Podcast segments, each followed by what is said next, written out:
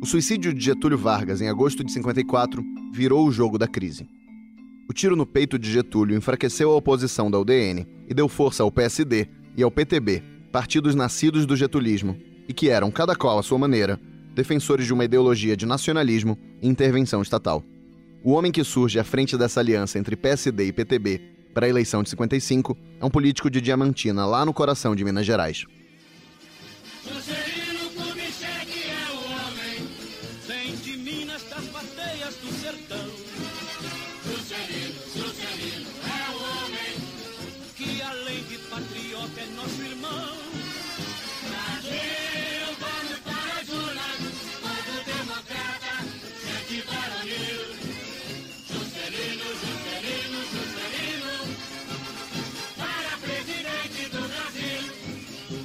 JK venceu, mas apertado. Numa época em que não existia segundo turno, ganhou com menos de 36% dos votos, contra 30% do militar e ex-tenentista Juarez Távora, da UDN, e quase 26% de Ademar de Barros, ex-governador de São Paulo, filiado ao PSP. Mais fácil foi a vitória do candidato a vice, João Goulart, do PTB, que teve 44% dos votos. Lembrando que naquela época as votações para presidente e para vice eram coisas separadas. A chapa JK e Jango ganhou o apoio do Partido Comunista, de Luiz Carlos Prestes. Do outro lado da disputa eleitoral estavam aqueles que não engoliam nada disso. Era a UDN, parte dos militares, e o jornalista Carlos Lacerda, que fizeram tudo ao seu alcance para barrar a candidatura e depois a posse dos eleitos. Usavam como argumento o apoio comunista e o fato do JK não ter atingido 50% dos votos.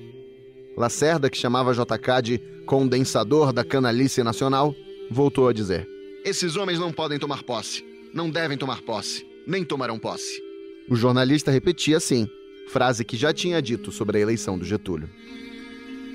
No meio de toda essa confusão, estava o presidente, João Café Filho, ex-vice e no poder desde o suicídio de 54. O Café era um político potiguar sem grande expressão, que governava ao lado da UDN, mas era um pouco mais discreto nas articulações golpistas que a maioria de seus aliados. De todo modo, em janeiro de 55, ele foi para a Voz do Brasil outro legado do Getúlio Vargas, e fez uma ameaça. Os prenúncios de uma sucessão convulsionada surgiram desde que foi indicada por um partido uma candidatura sem maiores entendimentos com as outras forças políticas. O JK, que uma vez questionado sobre o café, perguntou se o interlocutor se referia ao animal ou ao vegetal, reagiu assim à provocação do presidente. Deus poupou-me do sentimento de medo. A duração da minha candidatura está condicionada à duração da própria democracia na nossa pátria. Os brasileiros tinham ido às urnas em 3 de outubro de 55, mas pela Constituição da época, JK só tomaria posse em 31 de janeiro de 56. Foi nesse meio tempo que as conspirações foram rolando, até o dia 3 de novembro de 55. Nesse dia, a coisa se complicou de vez, porque o presidente Café Filho foi internado por problemas cardíacos, afastando-se do cargo para se tratar. De acordo com a linha de sucessão, assumiu o Palácio do Catete o presidente da Câmara, Carlos Luz, que era do PSD do Juscelino, mas era próximo mesmo da UDN. Cercado pela UDN e pelos militares que defendiam um golpe para barrar a posse do JK, o Carlos Luz tinha a faca e o queijo na mão para uma solução golpista. E é aí que entra a figura do general do Exército Henrique Teixeira Lott. O Lott era ministro da Guerra e se demitiu do cargo ao se desentender com Carlos Luz. Mas aí um grupo de militares foi até o general e apoiou que ele desse um contragolpe. Contra uma iminente violação da Constituição, outra violação foi tramada. Na madrugada de 11 de novembro de 55, tropas do exército fiéis ao lote tomaram Rio de Janeiro e forçaram Carlos Luiz e seus apoiadores, entre eles o Carlos Lacerda, a se abrigarem em um navio da Marinha. Fortes do exército na Baía da Guanabara chegaram a disparar tiros em direção ao navio em que estava o presidente o Luz ordenou que ninguém revidasse, evitando uma tragédia. O general Lott articulou então o impedimento do Carlos Luz, que foi aprovado pelo Congresso. Com o chamado golpe preventivo do militar, a presidência do Carlos Luz acabou durando três dias. No lugar dele, assumiu o cargo vice-presidente do Senado, Nereu Ramos. Para complicar ainda mais essa novela, eis que ressurge o Café Filho. Calma, você ainda não se livrou dele. Em 21 de novembro, o Café disse que pretendia reassumir o cargo, apesar do problema no coração. Mas o Lodge considerava o Café suspeito de envolvimento na conspiração contra a posse do JK e do Jango e barrou o retorno. O exército cercou o apartamento do Café e o impedimento dele foi aprovado pelo Congresso. O humorista Aparício Torelli, o barão de Itararé, resumiu a coisa toda assim. Faltava café e luz no catete. Só havia pão de lote. Bom, aí o Nereu Ramos, sob a sombra do lote, foi tocando de lado até finalmente a posse do Juscelino Kubitschek, em janeiro de 56. Discurso o senhor Nereu Ramos dizendo que o Congresso Nacional e as classes armadas, assegurando a posse dos eleitos, cumpriram o maior objetivo da Constituição. A seguir, apõe a faixa presidencial no novo chefe do governo, simbolizando a transmissão do mais alto cargo do país. Fala o presidente Kubitschek, declarando que, com aquele ato, se consolidava definitivamente a democracia no país. Aí, já na posse, o Juscelino deixa claro o novo estilo presidencial em vigor. Autorizada pelo senhor Juscelino Kubitschek, a abertura dos portões do palácio, a multidão penetra nos jardins. Da varanda da área interna do andar térreo, o novo presidente passa a receber os cumprimentos dos populares. Desfilam diante do chefe do governo, apertando-lhe a mão e abraçando-o efusivamente, trabalhadores, senhoras, jovens e velhos, numa demonstração espontânea do apoio e da simpatia do povo para com o novo governante do Brasil. A série de podcasts da Folha sobre os presidentes do Brasil chega a seu episódio de número 15, sobre o presidente que encantou eleitores, construiu estradas, indústrias e Brasília. E que, no meio de sorrisos, abraços e obras, endividou o país. Eu sou Rodrigo Vizeu e volto já. Trabalhadores do Brasil. Brasil tem instituições democráticas sólidas. A epopeia da construção desta nova capital. Vice-presidente, um homem com grande capacidade de dialogar. Repito, não renunciarei. Não há razão para ser pessimista. É do interesse nacional que ponhamos um basta à contra-revolução. Juscelino Kubitschek de Oliveira nasceu em 1902, sendo assim nosso primeiro presidente nascido no século XX. Com ascendência tcheca pelo lado da mãe, daí o Kubitschek, o Juscelino ficou órfão de pai ainda bem criança. A mãe, professora primária, criou e educou o menino e a irmã dele, com extrema dificuldade e privação. Para conseguir estudar, Nonô, como era conhecido, entrou para o seminário, o que não deixa de ser irônico diante do futuro festeiro e namorador que ele teria. Sem vocação para o sacerdócio, Juscelino conseguiu entrar na Faculdade de Medicina de Belo Horizonte. Em abril de 30, já formado, o jovem médico juntou as economias que tinha e se mandou para a Europa para se especializar em urologia em Paris. Da França, ele viajou para conhecer outros países, juntando uma experiência internacional bem rara até então para os que entrariam no rol de presidentes brasileiros. Da Europa, Juscelino também ficou sabendo da Revolução de 30 no Brasil, e lá festejou com um amigo que ele tinha feito em Paris, o pintor Cândido Portinari. Daí ele volta para o Brasil, se casa com a futura primeira-dama Sara em 1931 e trabalha como médico em BH.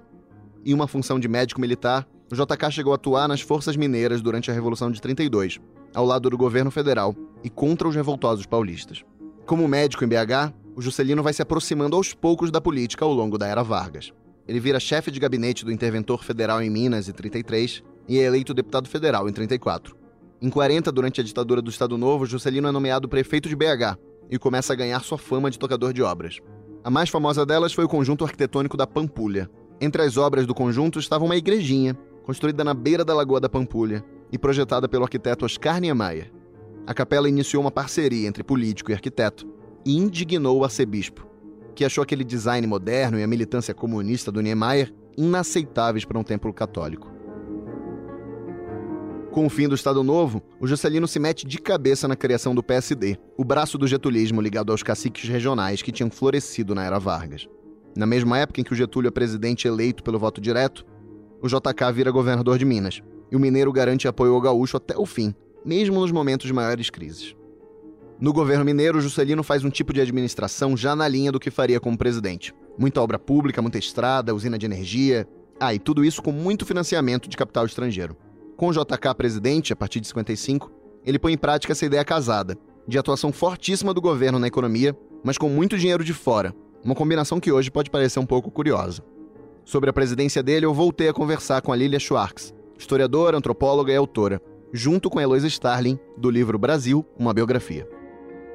Ele é um presidente desenvolvimentista, né? A palavra que está de novo na moda, né? Ou seja, Ele, inclusive, se fez cercar de uma série de intelectuais que apostavam nessa ideia de que o Brasil estava dividido em dois e que era um Brasil urbano e um Brasil rural e que era preciso, uh, de alguma maneira, desenvolver uh, o país no sentido de que ele conhecesse um projeto urbano mais forte. Estou simplificando, né? Mas com isso ele criou um Estado muito interventor, né? Uh, esse era um pouco o modelo dele, né? E, e também entregou o país para os acionistas uh, estrangeiros. Né? Ele vai usar a ideia de, de, de, desenvolvimentismo nessa, nessa acepção dela, né? ou seja, a ideia de que nós tínhamos um Brasil repartido em dois, né? Um, uma parte do Brasil atrasada, tradicional, uma outra parte moderna, em franco desenvolvimento, e que essa dualidade tinha que se re resolver tanto pela industrialização como pela urbanização, né? Uh, e ele, como ele tinha toda uma retórica muito, muito, muito interessante, né? Ele uh, sustentava essa ideia de que a construção de uma nova sociedade dependia assim da vontade do Estado e do desejo coletivo do povo, né? Que teria encontrado o seu lugar e o seu destino. E era, você tem razão, né? Uma opção nacionalista não muito ortodoxa, né? Porque ela não rejeitava a entrada de capital estrangeiro é realmente pouco ortodoxo. Simplificando as divisões de hoje em dia, a gente botaria um presidente desenvolvimentista como um presidente à esquerda, e um presidente favorável a abrir a economia ao mundo como alguém mais à direita. Como encaixar o JK no espectro esquerda e direita, afinal de contas?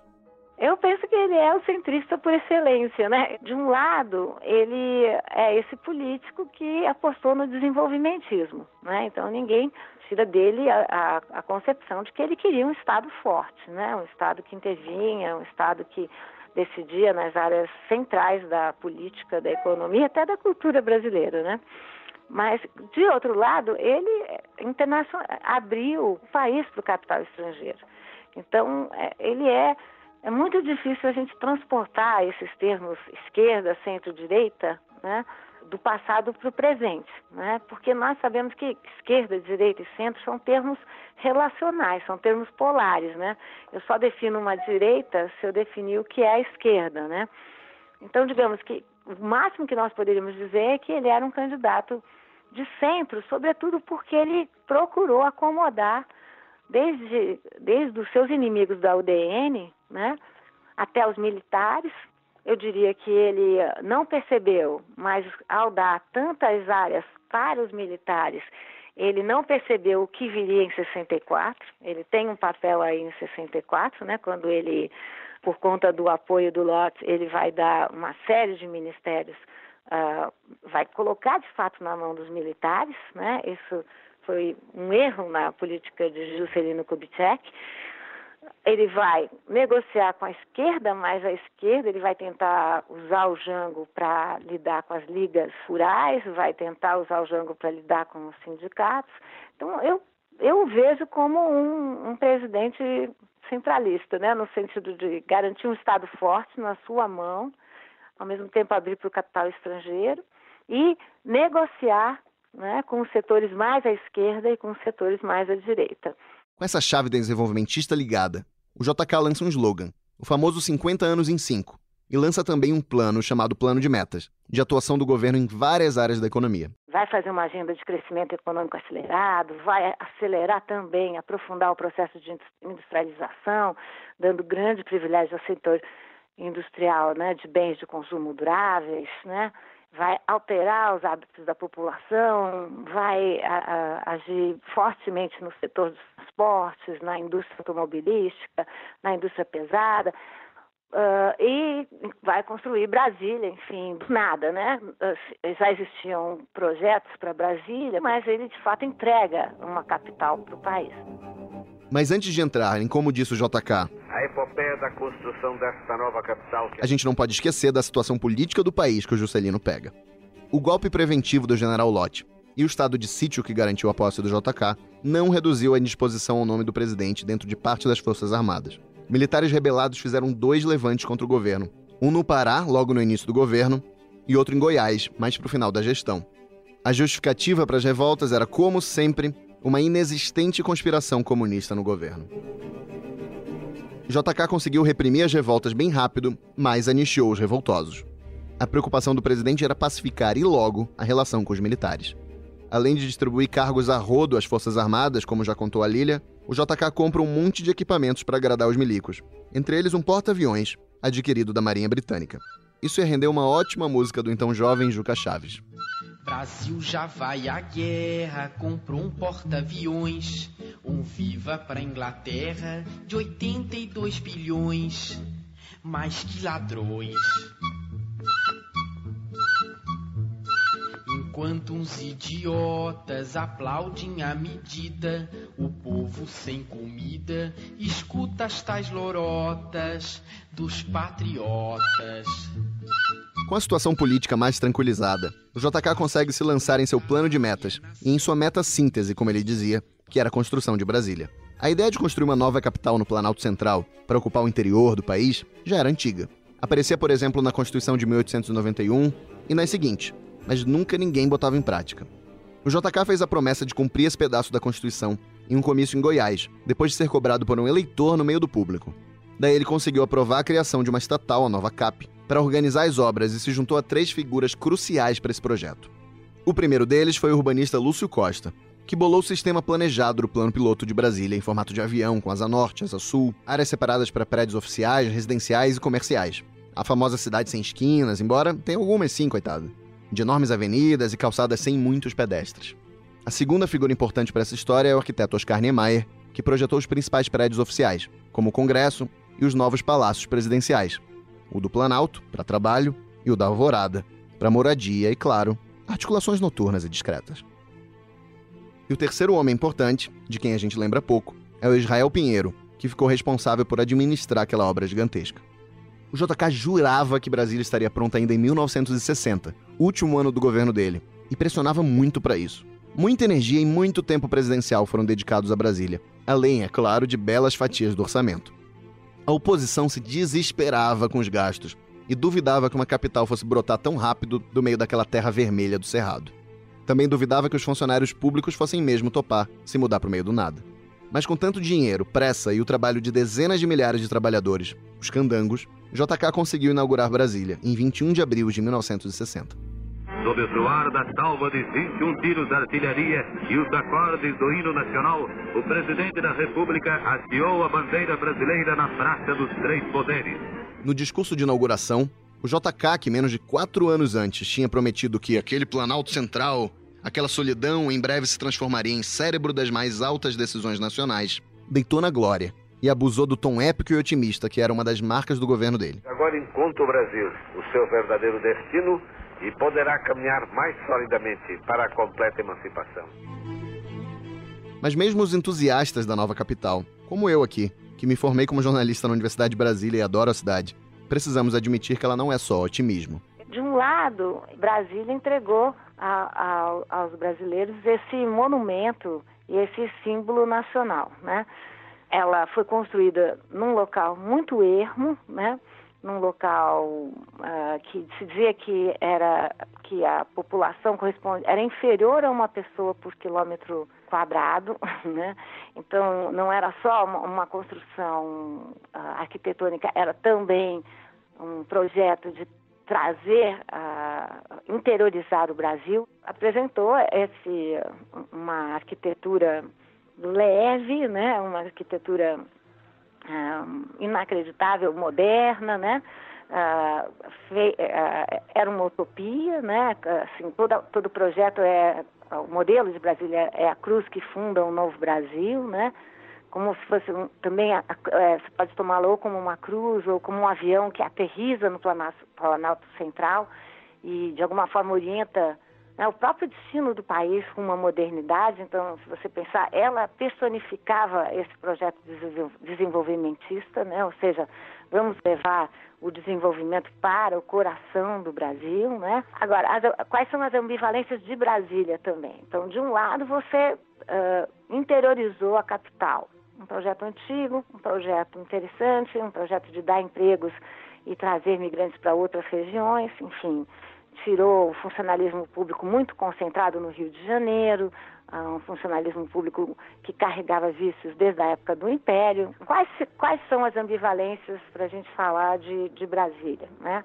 Nunca soube ao certo quanto custou a nova capital. Também nunca se soube ao certo, é preciso fazer mais pesquisas, quantos operários morreram por conta da pressa da construção. Comentários da época diziam que seus cadáveres tinham sido enterrados pelas próprias máquinas escavadoras, né? Não se sabe. Também não se sabe se existiu a prática de castigos corporais contra os trabalhadores, se falava disso também. E também não se sabe uh, como que esses trabalhadores protestaram contra as condições de vida que, de, de trabalho que eram terríveis. Né? Foram milhares de operários construtores, enfim, e que só conheceram Brasília durante o momento da, da sua construção. Né? E mesmo assim eles viviam segregados em acampamentos, né? as condições eram, eram muito ruins. Né? O outro lado que eu acho perverso na construção de Brasília é que ela contribuiu, o fato dela estar no centro, no coração do Brasil, contribuiu para um certo isolamento do poder, né?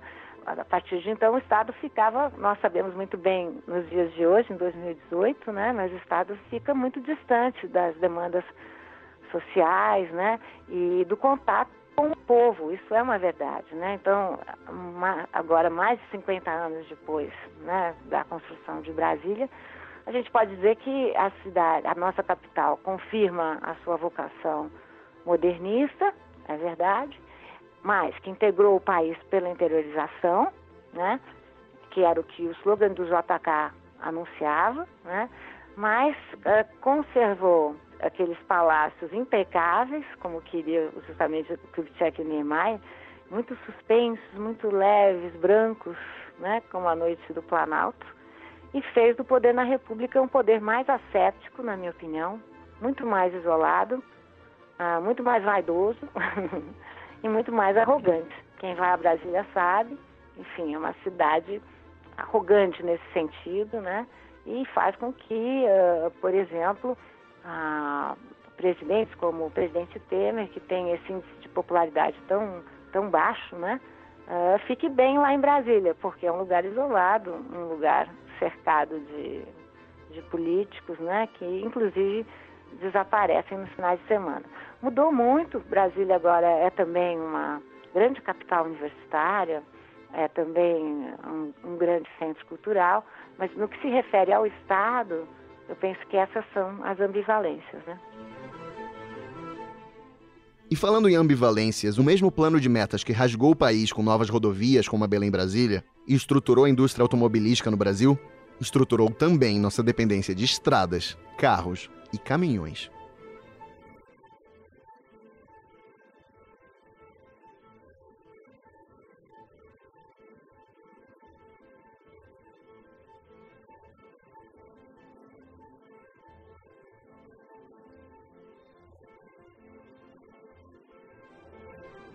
O governo JK faz uma imensa expansão da malha rodoviária, esse talvez é o melhor momento, na minha opinião, né, do plano de metas, porque ele pavimenta, diz hoje que chegou a pavimentar 6 mil quilômetros com novas rodovias.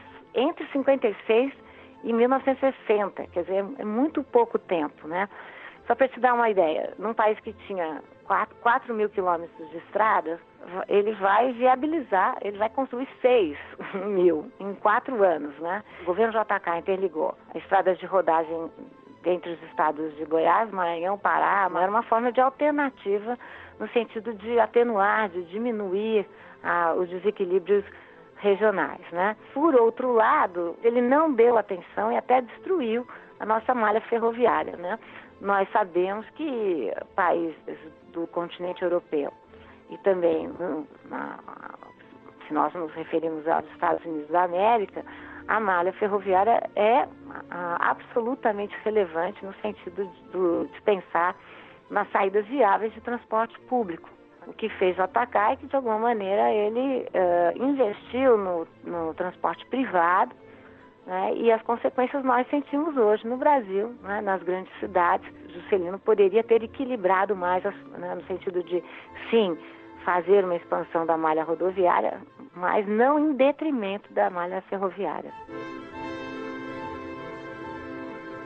Esse não foi o único problema do governo JK. tanta obra e tanto gasto público trouxe novidade, desenvolvimento, urbanização e aumento da qualidade de vida de muita gente. O Brasil cresceu quase 8% em média entre 57 e 60. A questão é que, 1. Um, o Juscelino não deu a devida atenção às populações rurais, o que estimulou o êxodo para as grandes cidades, que com o tempo ia deixá-las inchadas e favelizadas. E 2. Ele deixou como legado o endividamento do país e uma inflação que não parou de subir durante o governo dele. De 7% ao ano em 57, ela foi a quase 40% em 59. Para crescer e construir tanto, o governo torrava dinheiro e tudo ficava mais caro. Para salvar as contas públicas da falência, o FMI surge como possível empréstimo, mas o Fundo Internacional exigia corte de gastos, o que comprometeria as obras de Brasília e o plano de metas. De olho na popularidade imediata, o JK rompe com o FMI em 59, para a alegria do povo, que não queria saber do fim da bonança.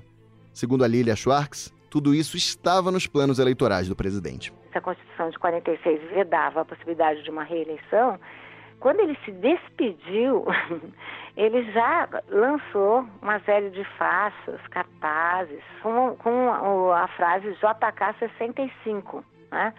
Uh, então, ele já estava arquitetando uma, a sua reeleição. E fez mais, Rodrigo, ele arquitetou uh, uma estratégia para que seu partido perdesse as eleições. Uh, como nós já falamos aqui, a situação financeira era grave, o quadro era de fato grave, né? o governo não tinha mais o controle sobre os gastos, e o sucessor é que teria que lidar e adotar um, um, programa mais rigoroso de austeridade econômica. Então, o que vai fazer JK nesse contexto, nos anos, no começo, no comecinho aí dos anos 60, ele vai tentar transferir a, a dívida para a oposição. Uh, então, ele acreditava que seria o DN que ia vencer as eleições, que ia gastar todo o mandato uh, com uma política impopular de combate à inflação, e que no final JK ia retornar em 65 com um novo programa de crescimento e nos braços uh, do povo, né? Então ele estava de fato manipulando uh, em causa própria, com muita onipotência, né? Mas o plano não deu muito certo. Numa coisa o JK acertou. Um político apoiado pela UDN, Eugênio Quadros, venceria a eleição de 1960. Mas uma sucessão de eventos inesperados ia melar o plano do JK de voltar em 65. Isso é tudo assunto para os episódios mais para frente, mas eu resumo aqui. O Jânio renuncia, assume o vice, o Jango, que já tinha sido vice do JK, a crise econômica continua e é agravada por uma crise política. Chega 1964 e o resultado todo mundo já conhece. Os militares sobem ao poder e o Jango desce ao exílio no Uruguai. No começo, Juscelino, que àquela altura era senador, dança conforme a música e até vota no Castelo Branco na eleição indireta que elegeu o Marechal para concluir o mandato presidencial em vigor. Naquele ponto, os militares ainda juravam que ia acontecer a eleição de 65. Mas aí o JK começa a ficar visado, porque ele era o favorito para vencer a eleição.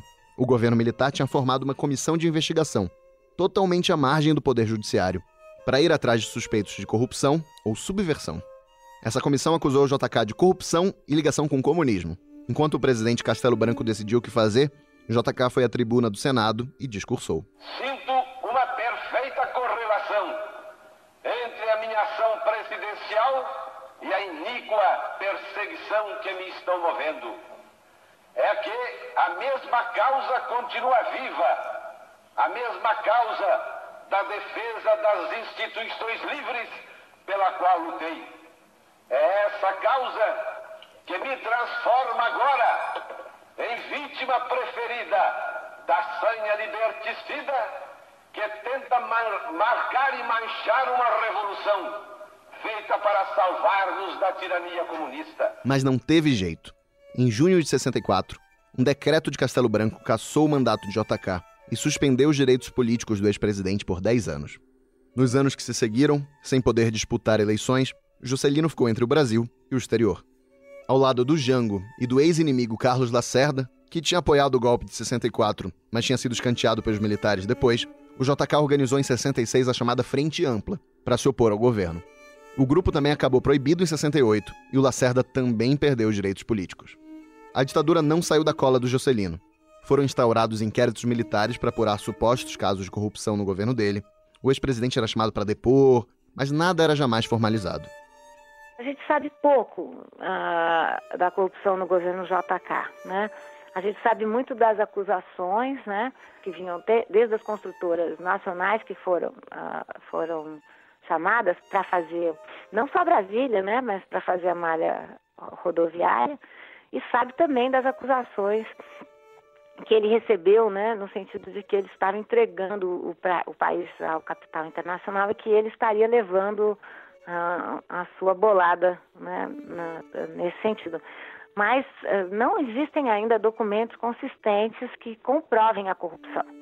Não que não venham a existir, eu digo, no momento, né, como historiadora eu preciso dizer isso, no momento não há dados que, que comprovem que ele tenha feito um uso pessoal, né, a, a, gente sabe que a corrupção é o grande inimigo da República, né, e que tem a ver com patrimonialismo, né, ou seja, o uso de, de, uh, né, de interesses uh, públicos a partir a partir do uso pessoal, né? Então essa contaminação entre espaços, espaços públicos e privados.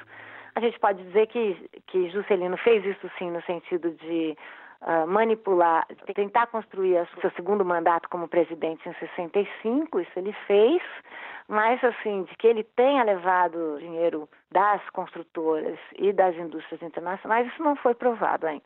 No fim de 68, a ditadura editou o Ato Institucional número 5, uma medida que reduziu ainda mais as liberdades. Daí JK foi levado preso a um quartel, onde passou alguns dias e depois passou um mês em prisão domiciliar. Juscelino era proibido de ir a Brasília.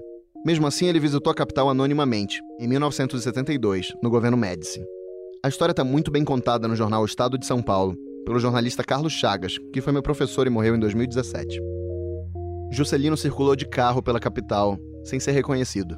Chovia bem forte nesse dia, ele visitou a Catedral de Brasília, que ele não conhecia ainda, foi à Praça dos Três Poderes, foi aos palácios do Planalto e da Alvorada. E o ex-presidente chorou. Ao jornal, JK comentou o passeio anônimo. Não que eu quisesse ser reconhecido. Pelo contrário, fico muito melhor assim. Mas não deixei de me sentir como numa cidade fantasma. Ou melhor, como um fantasma numa cidade real. Gostei de ver como Brasília está bonita foi uma surpresa. Tenho enfrentado dissabores e sofrimentos, mas ao deixar a capital que não pisava há tanto tempo, cercou-me um sentimento de paz e tranquilidade. Há em todos nós um sentimento bíblico que de vez por outra emerge à flor da pele. Eu me senti como o semeador que do alto de um penhasco observa a seara indestrutível. Fui combatido aos limites da resistência humana quando me propus trazer a capital para o Planalto. Atacaram-me com rancor e não me pouparam os insultos mais pesados. Aí está o que ficou de tudo a sede do mundo moderno. Muita coisa se fez depois de mim. Meus sucessores deram continuidade à obra iniciada. Reconheço também, não há por que negar, que os governos militares vêm tocando a cidade em seu ritmo imprescindível. Aliás, nunca duvidei disso. Brasília possui um profundo sentido de segurança nacional, de defesa e de posse, preocupações sempre presentes em nossas Forças Armadas. Antes de ser a capital do mundo futuro, é uma marca de ocupação do Brasil pelos brasileiros.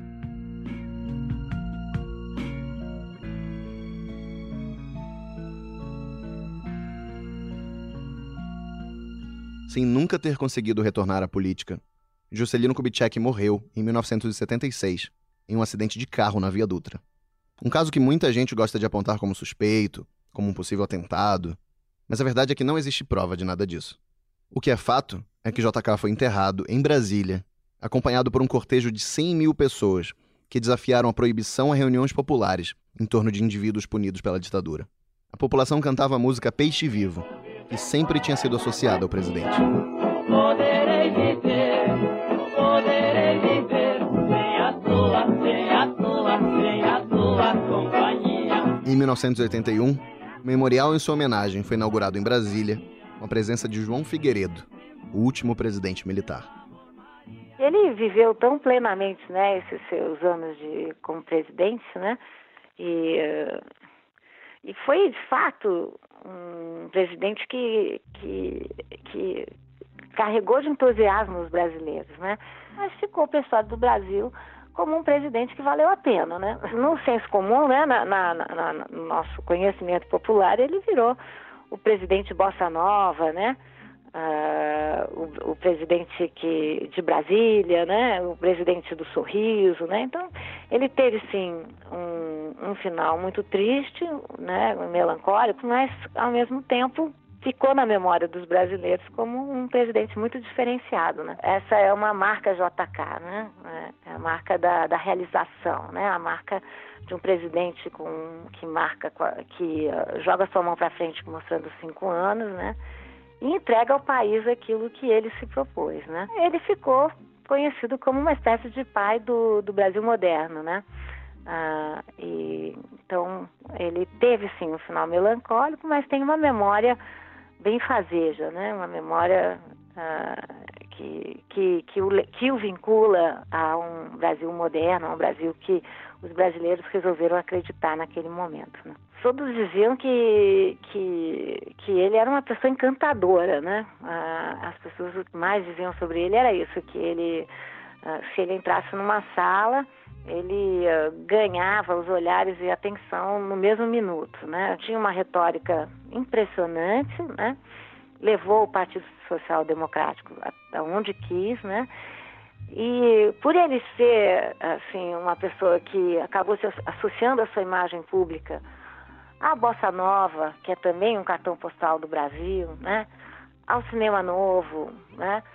uh, a Atlântida, né, com a chanchada, com o Oscarito, né, Grande Otelo, de um grande sorriso, com uma grande oratória, né, uh, e uma grande política de bastidores. Então, eu tenho certeza que se você fizesse essa entrevista com ele, todos os nossos ouvintes acabariam, enfim, totalmente convencidos uh, de que o plano de metas realizados por JK era, era a única possibilidade uh, para aquele Brasil naquele contexto dos anos 50. Não era, né? Mas ele, de fato, defendeu uma tese e trouxe uma certa uh, esperança para os brasileiros. Né? Bossa Nova, mesmo é ser presidente desta terra descoberta por Cabral para tanto basta ser tão simplesmente simpático, risonho, original. Depois desfrutar da maravilha presidente do Brasil, voar da velha Cap pra Brasília ver a alvorada e voar de volta ao rio. Eu sou Rodrigo Vizeu e faço a pesquisa, produção e apresentação desse podcast. O Vitor Parolin é o responsável pela direção e edição de som. Ah, eu faço aqui uma correção. No episódio anterior eu disse que o Getúlio criou o 13º salário. Mas eu tô bem louco, porque quem criou esse direito foi o João Goulart, em 1962. Eu agradeço ao ouvinte Rafael Batista pelo alerta. Até a próxima. Isso é viver como se aprova. É ser um presidente bossa nova. Bossa nova, muito nova, nova mesmo, ultra nova.